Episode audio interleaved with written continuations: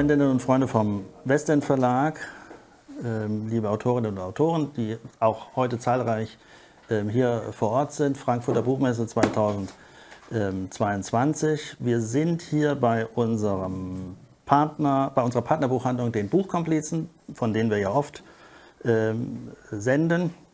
Und heute Abend, am Mittwochabend der Buchmesse, haben wir äh, Besuch. Bei uns ist Dr. Peter Brandt. Herzlich willkommen, Herr Brandt. Freue mich sehr.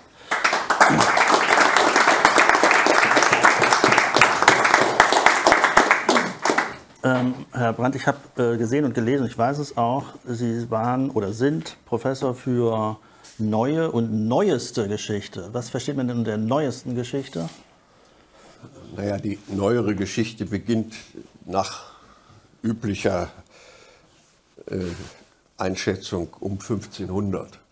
Und die neueste Geschichte, die neueste Geschichte ist dann sozusagen die Zeitgeschichte. Ne? Also äh, das, äh, meine, äh, die Nomenklatur meiner Professur war eigentlich etwas anders, aber es steht immer, weil das die übliche Bezeichnung ist, neuere und neueste, das hieß neuere deutsche und europäische Geschichte. Das war sozusagen also Geschichte Europas mit Schwerpunktsetzung auf Deutschland, aber nicht ausschließlich und zeitlich relativ breit angelegt, äh, was auch für meine Forschung zutrifft. Ihr Buch ähm, mit Ihren Mitherausgebern, äh, dem Michael Müller und dem ähm, Rainer Braun, heißt Selbstvernichtung oder gemeinsame Sicherheit.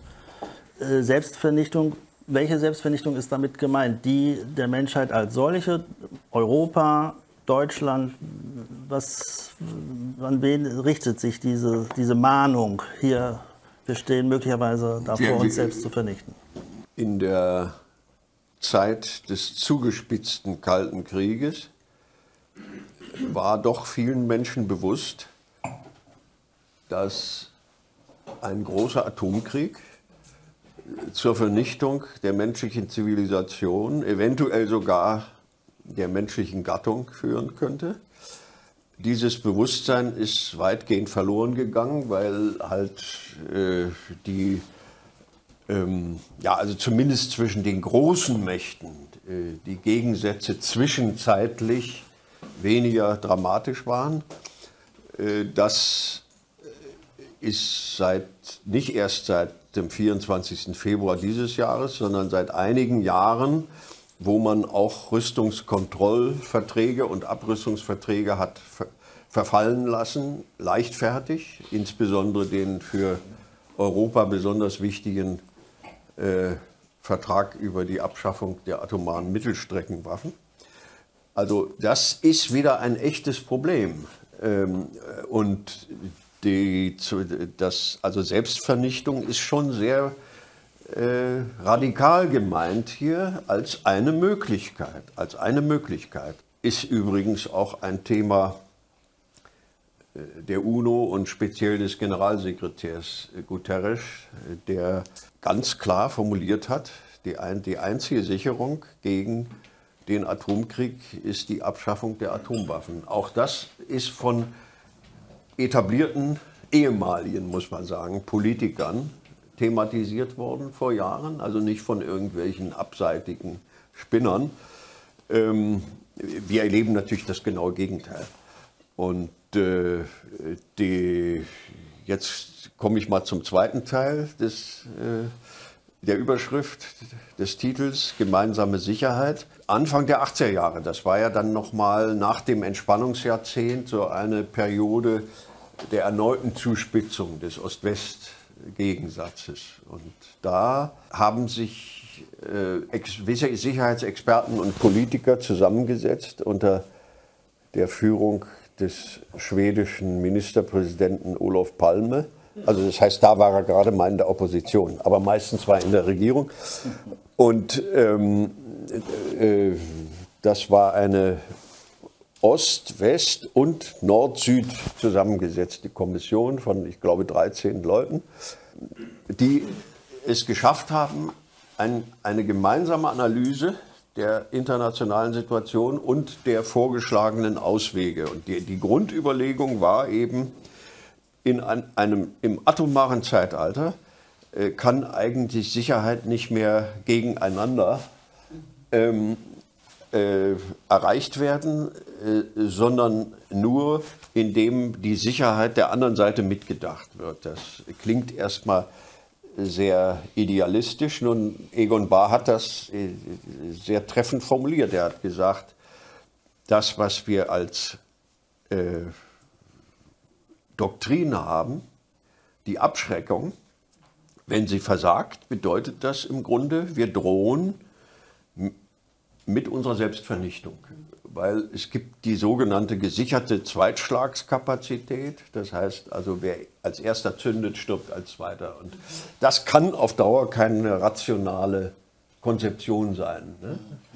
Ähm, und, und das war sozusagen der Ausgangspunkt, das greifen wir hier auf. Nicht, nicht weil wir der, der Meinung sind, man muss das jetzt nur wollen und dann lässt sich das machen. Äh, Im Moment sieht es ja wirklich schlecht aus und äh, ähm, wir haben auch kein Patentrezept, aber wir wollen äh, die, die, die Debatte in eine andere Richtung versuchen zu beeinflussen, als sie üblicherweise bei uns derzeit geführt wird. Geführt wird. Was war denn ähm, der Punkt? Ähm, ich, ich, glaube, ähm es war nach dem 24. Februar, ähm, das ist das zweite Buch übrigens, was wir mit Ihnen und Ihren ähm, Kollegen äh, machen. Was war denn der Punkt, wo Sie sagten, das müssen wir jetzt nochmal zusammenfassen, das müssen wir jetzt nochmal erklären, wir müssen nochmal die, die Zusammenhänge erläutern. Was gab es dann einen bestimmten Punkt, wo Sie sagten, jetzt passiert da was, das muss anders naja, erklärt werden, wie es gemeint was wir, was wir wahrgenommen haben, also, also vielleicht sollte man mal ergänzend sagen, also ähm, Rainer Braun ist ein, äh, einer der wichtigen Aktivisten der Friedensbewegung seit Jahrzehnten.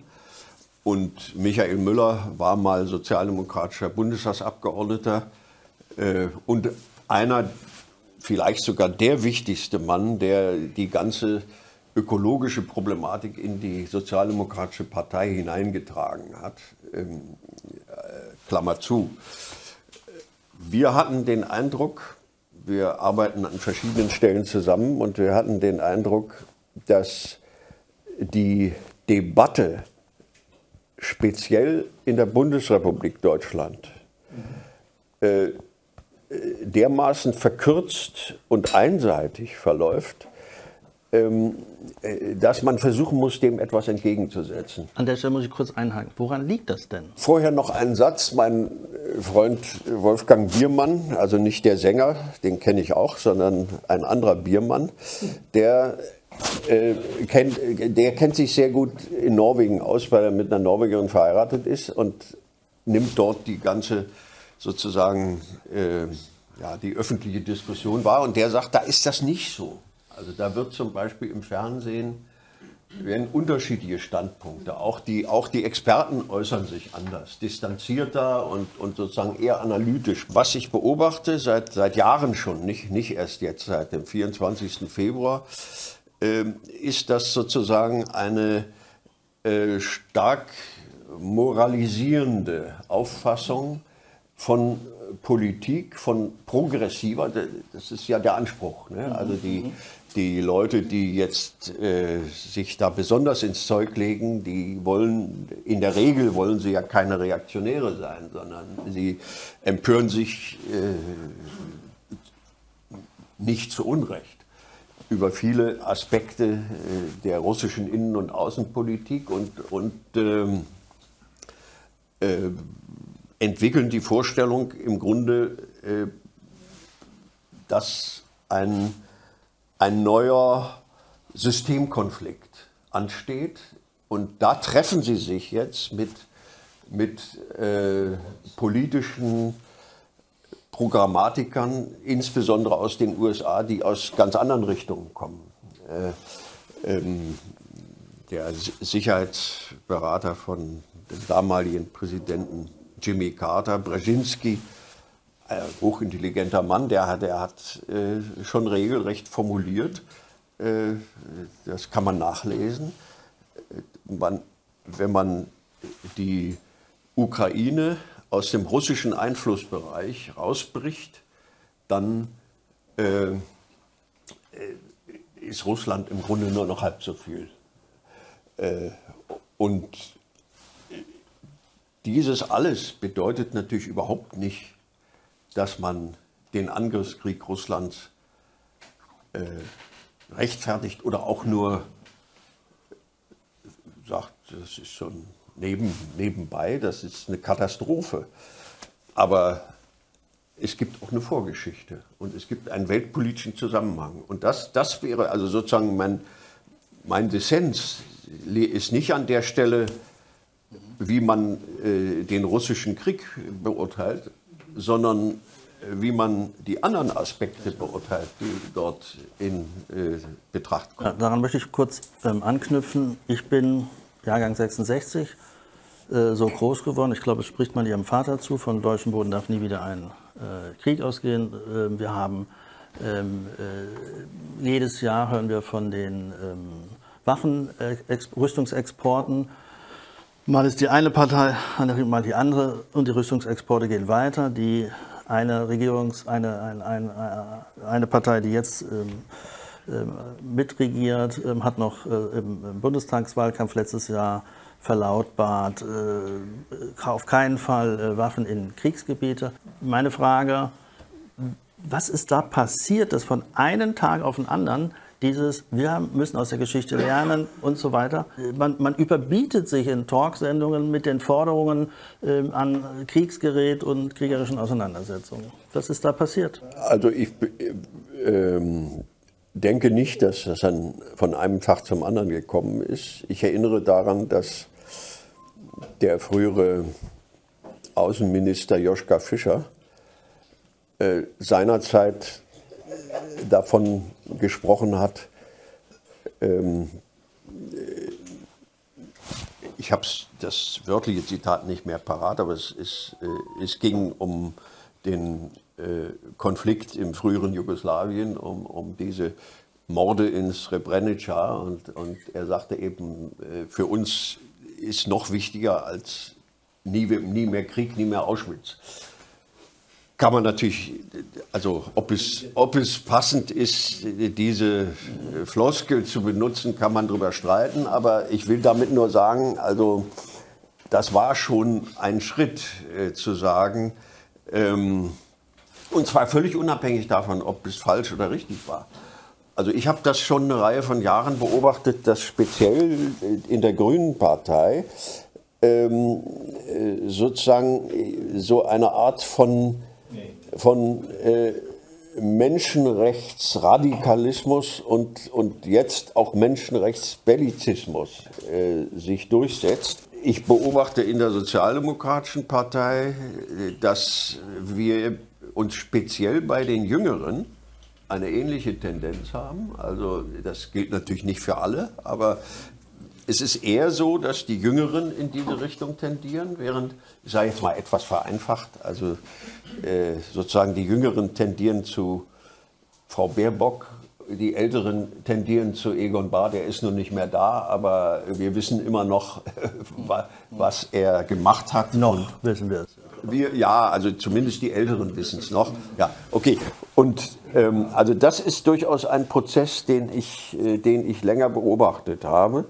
Und dass der äh, Hauptkonflikt, das haben wir jetzt nur angedeutet in dem Buch, aber der Hauptkonflikt, der in Vorbereitung ist, ist, ist, ist der mit China, also zwischen den USA und China. Äh, und die kommende das ist ja nicht originell, die kommende Supermacht ist China. Das ist inzwischen, entbehrt jeder Dramatik, das zu sagen. Und ähm, das China ist äh, sowohl wirtschaftlich als auch geostrategisch der Hauptrivale der USA. Und die, ähm, ich sage das jetzt erstmal frei von, von Anklagen. Äh, es gibt eine Tradition in den Vereinigten Staaten von Amerika, die lange zurückliegt, bis ins frühe 20. Jahrhundert und länger noch, dass man sozusagen Kontroversen mit anderen Mächten äh, sozusagen verbindet mit dem missionarischen Geist, der sozusagen schon der Gründung der Vereinigten Staaten äh, zugrunde liegt. Mhm. Äh, manche führen das schon auf, auf die kalvinistische Prägung des Landes zurück. Und so. Ich will das jetzt aber nur, nur einfach darauf hinweisen, dass im, Amerik im Selbstverständnis der amerikanischen Eliten äh, ist das weitgehend identisch. Also das, man darf sich das nicht so vorstellen, äh, dass die da sitzen und sich überlegen, wie können wir jetzt den Rest der Welt an der Nase rumführen, sondern äh, die sind überzeugt, dass sie äh, die Interessen der Menschheit und des Guten vertreten. Ähm, äh, und äh, dieses äh, gibt auch dem Konflikt mit China natürlich noch eine ganz andere ideologische Prägung. Jetzt beim, beim Ukraine-Konflikt geht es darum, von, von amerikanischer Seite im günstigsten Fall Russland nachhaltig zu schwächen. Von russischer Seite kann man natürlich sagen, also was für ein Desaster. Also was für eine Fehlkalkulation, wenn man mal die moralische Seite, was man eigentlich nicht kann, beiseite lässt. Also äh, da ähm, fängt man so einen Krieg an und, und meint, man kann einen Spaziergang nach Kiew veranstalten und die, die Leute sind alle beglückt und äh, es zeigt sich, so, äh, dass man, man kommt militärisch an seine Grenzen und man schafft es, was über Jahrzehnte, in einem Fall über zwei Jahrhunderte nicht, äh, naja, da gab es das noch nicht, die NATO, aber ich denke, spreche natürlich von, von Finnland und Schweden, die sozusagen in kürzester Frist dann in die NATO eintreten, was in der ganzen Zeit des Kalten Krieges äh, außerhalb der Diskussion war. Bei Finnland ging es auch gar nicht wegen der besonderen Beziehung zur Sowjetunion. Also, was ich sagen will, ist, dieser Krieg ist jetzt schon ein Desaster für die russische Seite. Aber das amerikanische Interesse, objektiv, ist natürlich die, äh, die Schwächung Russlands. Und, und das beinhaltet gleichzeitig äh, die ähm, Reduzierung der Eigenständigkeit Europas. Was ist mit Desaster genau gemeint? Dass Russland jetzt schon geschwächt ist? Oder? Russland ist jetzt schon geschwächt. Äh, und zwar woran machen Sie das, woran, doppelt materiell geschwächt. Woran machen Sie das fest? Äh, also äh, die, es ist ja nicht so, dass die, äh, dass die Sanktionen überhaupt nicht wirken. Und je länger sie dauern, desto stärker werden sie wirken, vor allem im Bereich der Hochtechnologie. Russland hat viele Soldaten verloren, verliert ständig Soldaten und Material. Russland verliert sehr viel militärisches Material. Russland ist schon heute geschwächt, militärisch geschwächt aufgrund dieses Krieges. Macht es auch so, also das Ganze, diese ganze Konstellation, die immer mehr verhärtet, macht es auch so schwierig, wie man aus dieser Situation rauskommen könnte. Okay. Ähm, Herr Stoltenberg äußerte sich, glaube ich, ähm, letzte Woche dahingehend, dass er sagte, wenn Russland gewinnt, und das sagt er ja auch nicht umsonst, hat die NATO verloren. Das werden wir nicht zulassen. Ja. Macht Ihnen das nicht auch ungeheuer Angst? Macht uns, muss uns das nicht ungeheuer Angst machen, dass, äh, wenn, wenn so etwas so ausgesprochen wird, dass das sozusagen auch schon in äh, Denk- und Diplomatiestrukturen naja, eingepreist ist? Ja, es ist ja, ja ich meine, es ist ja nochmal, also ich weder zittere ich vor Angst noch schlafe ich schlecht, aber äh, das natürlich, man denkt an die Kinder- und Enkelkindergeneration.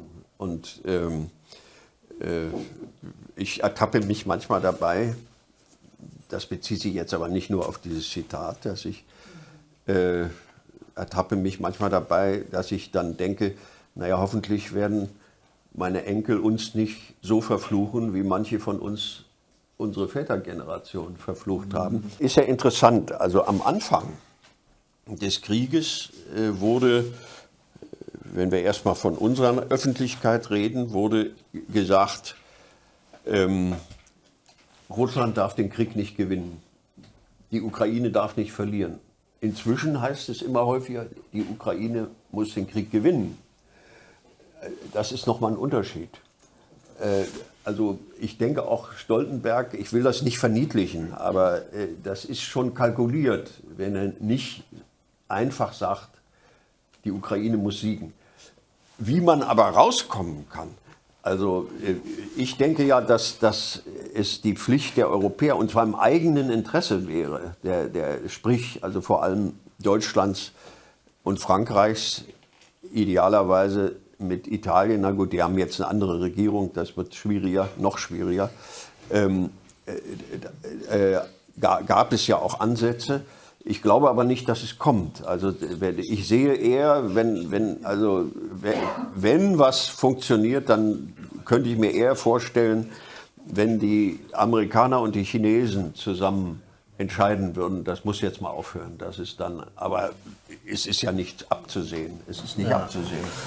Äh, was ähm, äh, würden Sie denn sagen, was ist, wäre der diplomatische Königsweg? Wie, wie könnte man, was, was müsste äh, jetzt passieren? Im Prinzip ist das doch so, dass Sie erwähnten eben Egon Bahr, von Ihrem Vater müssen wir gar nicht sprechen, ähm, dass dieses ähm, Aufeinander zugehen und gucken, wie man ähm, Missverständnisse oder auch gewisse Kulturen in der politischen Anwendung und so überwindet, um zu gucken, dass es jetzt erstmal so ist, äh, dass nicht auf welcher Seite auch immer Menschen leiden, Existenzen zerstört werden und so weiter und so weiter. Sehen Sie da irgendwie einen Königsweg, wo Sie sagen, das muss jetzt als erstes passieren? Was würden Sie den Politikern raten? Wenn, wenn Menschen sterben und, und äh, auch Kriegsverbrechen geschehen, wenn, wenn bombardiert wird, ist es was anderes, als wenn es Spannungen gibt. Und, und äh, das wird alles ganz schwierig. Äh, trotzdem sehe ich ja keinen anderen Weg, äh, dass man erstmal auf einen Waffenstillstand dringt. Äh, und deswegen habe ich auch betont, es ist nicht so, wenn es jetzt einen Waffenstillstand gäbe, dass das ein russischer Triumph wäre. Die haben sich was ganz anderes vorgestellt. Hm. Ähm, äh, wer, wer, bringt das ins Spiel, den Waffenstillstand? Also im, im Moment ist von EU oder ja. Europa oder äh, nicht ansatzweise nein, nein. Äh, davon zu träumen, Richtig. dass man sagt, Leute, mal ganz kurz und dann können wir noch mal überlegen. Ja, ja, nein, das ist ja, das ist ja mein Punkt oder unser Punkt, dass die, so wie das zurzeit läuft, ist das eine massive Schwächung Europas. Also äh, jede Eigenständigkeit wird auf Null reduziert. Ist das möglicherweise auch ein Punkt, warum es diesen Konflikt überhaupt gibt? Das kann man nicht, das kann man nicht ausschließen. Also zumindest kann man sagen, also je, je länger der, Kon der Krieg, der Konflikt als Krieg andauert, äh, desto mehr wird Europa marginalisiert. Und ähm, insofern gibt es auch ein europäisches Interesse, äh, hier äh, aus dieser Gewaltspirale rauszukommen. Das ist immer leicht gesagt. Erstmal aber die äh, Voraussetzung ist ja, dass man etwas will, bevor man dann systematisch überlegt, wie kann man es, wie kann man es in die Wege bringen, in, auf den Weg bringen. Also es gab ja am Anfang des Krieges gab es ja äh, kurzzeitig Verhandlungen äh, äh, zwischen der ukrainischen und der russischen Seite, wo, wo auch schon Gesichtspunkte eines denkbaren Friedens erörtert wurden. Das ist alles vom Tisch jetzt. Nicht? Wie kam das? Also ganz genau wissen wir es nicht. Äh, die, es ist, zweifellos ist es so, dass die russische Seite noch in einer Vorstellung begriffen war, dass sie viel mehr erreichen könnten, als sie dann de facto erreicht haben. Das heißt, die haben da offenkundig auch drittrangige Leute hingeschickt zu diesen Verhandlungen und es gab offenbar auch äh, Einwirkungen auf die ukrainische Seite. Ne? Es gab ja in den Jahren 2014 und 2015 gab es ja diese beiden Minsk-Abkommen, die im Grunde auch schon die wesentlichen Aspekte beinhalteten, die äh, wahrscheinlich einem Frieden zugrunde liegen müssten. Das ist jetzt natürlich alles noch viel schwieriger, wo, wo Russland die besetzten Gebiete annektiert hat. Und nicht nur die besetzten, sondern auch noch sozusagen den Teil der, äh, dieser Provinzen, der nicht besetzt ist im Moment. Das macht das natürlich viel, viel schwieriger. Ähm, 2014, 15 war die Ukraine ein gespaltenes Land. Das war sie nicht erst in dem Moment, sondern das war sie seit der Unabhängigkeit 1991. Sie meinen kulturell, sprachlich? Kulturell, sprachlich und äh, dann in der Folge auch politisch, auch konfessionell übrigens. Ich meine, eine Oligarchenwirtschaft gibt es auch in der Ukraine. Äh, was, was die Ukraine politisch ganz offenkundig unterscheidet von Russland, ist, dass es tatsächlich Wahlen gibt, die keine fiktiven Wahlen sind. Und Zelensky ist ja angetreten und gewählt worden als jemand, der diese Spaltung des Landes überwinden sollte, wollte.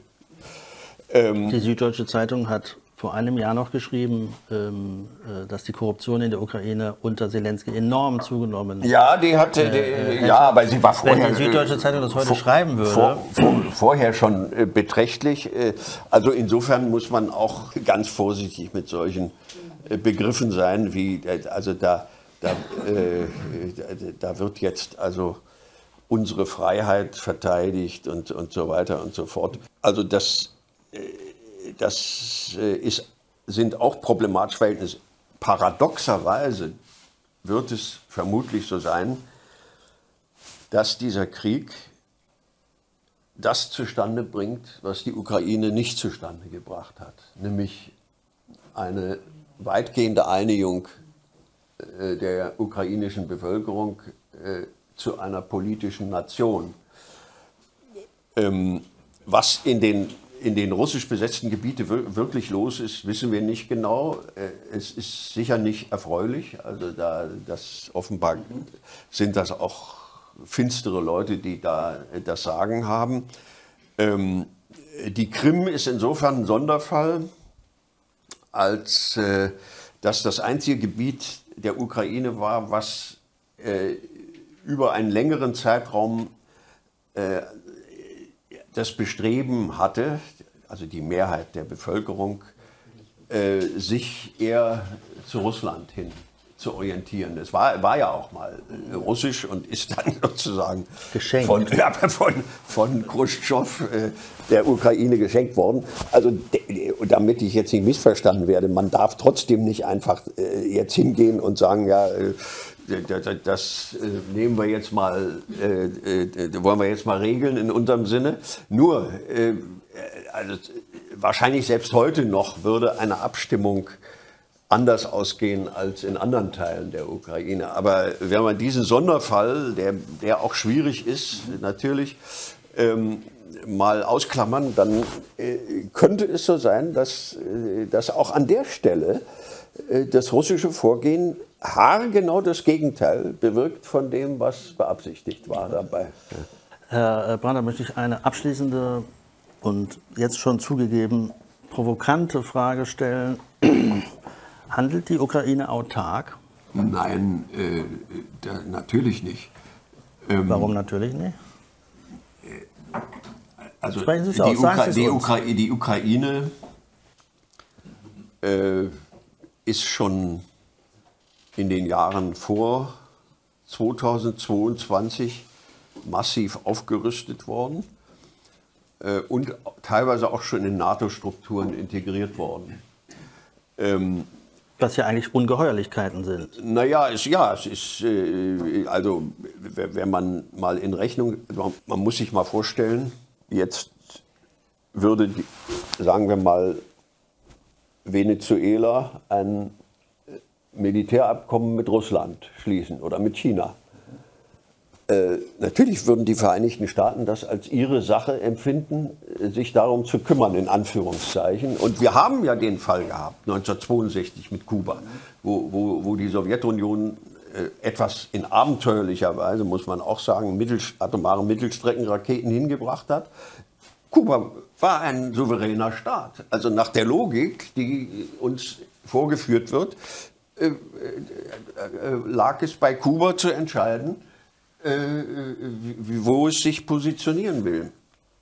Es gibt aber einen, es gibt einen Präzedenzfall, weil ja auch immer argumentiert wird, man kann einem Staat nicht verbieten, sich einem Militärbündnis anzuschließen, wenn dieser Staat es will. Wir haben mindestens einen Präzedenzfall, nämlich Österreich. Österreich hätte 1955 nie den Abzug der Besatzungstruppen Truppen, also der vier Alliierten wie, wie in Deutschland, äh, zustande gebracht, wenn nicht Österreich sich zu immerwährender Neutralität, Paktfreiheit verpflichtet hätte. Äh, der, wahrscheinlich war danach Österreich mehr souverän als damals die Bundesrepublik Deutschland. Ähm, also ich will nur darauf hinweisen, also viele dieser Argumente, wenn man näher hinguckt, äh, sind sie einfach nicht stichhaltig. Und auch wenn man den Standpunkt vertritt, den ich auch vertrete, es ist einem Staat, ist auch völkerrechtlich, hat ein Staat nicht das Recht, jetzt äh, darüber zu entscheiden, was in den Nachbarstaaten passiert, auch wenn die historischen Verbindungen so eng sind wie im, im russischen und ukrainischen Fall.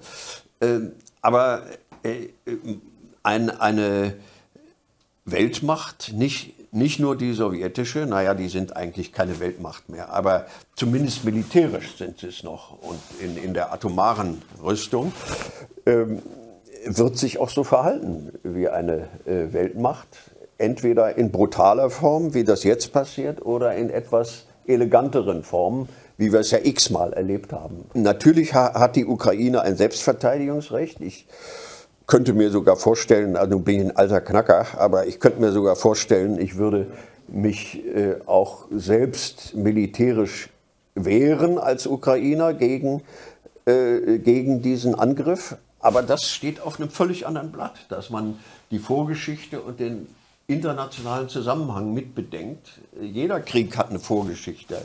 Äh, da, da, ist nicht irgendein Bösewicht. Also selbst der Zweite Weltkrieg ist nicht nur mit, mit dem Bösewicht Hitler zu erklären, sondern da gibt es eine, einen, einen weltpolitischen Zusammenhang und, und eine Vorgeschichte. Und äh, das ist also äh, den, den, also nur ein Satz noch zum Schluss, Bitte. Weil, weil das jetzt gar nicht zur Sprache gekommen ist. Also diese, diese, dieser Terminus mit der, mit der Selbstvernichtung, nicht? Der, der, der, wir haben ja gesagt, also entweder endet es dann doch im, im atomaren Armageddon, wie Biden kürzlich formuliert hat, oder aber ähm, äh, ist die, das, was wir auch als, als äh, Klimakrise bezeichnen. Ähm, die ganze ökologische Problematik äh, wird zu katastrophalen Verhältnissen führen, die, die nicht alle Länder in gleichem Maße gleichzeitig betreffen werden. Das heißt also, es wird in ganz anderem Maßstab Verteilungskämpfe, Massenflucht und so weiter geben, Kämpfe um Wasser. Und, äh, das Kämpfe heißt auch kriegerische Auseinandersetzungen. Es wird möglicherweise und vielleicht sogar wahrscheinlich auch kriegerische Auseinandersetzungen geben. Es wird Tendenzen geben, in der reichen Welt sich abzuschotten gegen das, was in der armen Welt passiert. Und, und es gibt ja einen Zusammenhang. Also es ist doch völlig undenkbar, ähm, äh, die ökologische Problematik, sage ich jetzt mal etwas weiter gespannt, äh, ernsthaft in Angriff zu nehmen, äh, ohne die, den riesigen, äh, die riesige russische Macht mit den ganzen Rohstoffen, einer eine der rohstoffreichsten Staaten überhaupt, einerseits und ohne die bevölkerungsreichen Länder, äh, die kommenden Giganten China und Indien. Und Indien, ja. Und äh, also das sind für mich so elementare Gründe, warum jetzt diese Vorstellung eines neuen Systemkonflikts zwischen Freiheit und Demokratie auf der einen Seite ähm, und Autoritarismus auf der anderen Seite so verheerend ist, abgesehen davon, dass wir innerhalb der beiden Typen, sagen wir es jetzt, Grundtypen, erhebliche Unterschiede haben. Also schon der die, das Menschenrechtsverständnis der USA ist schon unterschiedlich von dem, was wir überwiegend in Europa im Blick haben. Und auch China ist auch anders als Russland. Also, also Amerika gegenüber Europa defizitär in der Menschenrechte. So kann man es sagen, ja. Ich glaube, ähm, wir brauchen noch die Diskussion und den ähm, äh, Dissens, um tatsächlich äh, nach vorne zu kommen. Was ich aber ich persönlich meine, ist, dass äh, diese Logiken ähm, ja, die greifen an, also muss man und so. Die wollten wir doch durchbrechen. Ja, wir müssen, glaube ich, zu anderen Logiken kommen, um solche ähm, äh, Konflikte anzugehen. Ich danke euch allen. Und wie gesagt, jetzt trinken wir und essen wir ein bisschen zusammen und äh, das Diskutieren und Streiten nicht vergessen. Danke euch.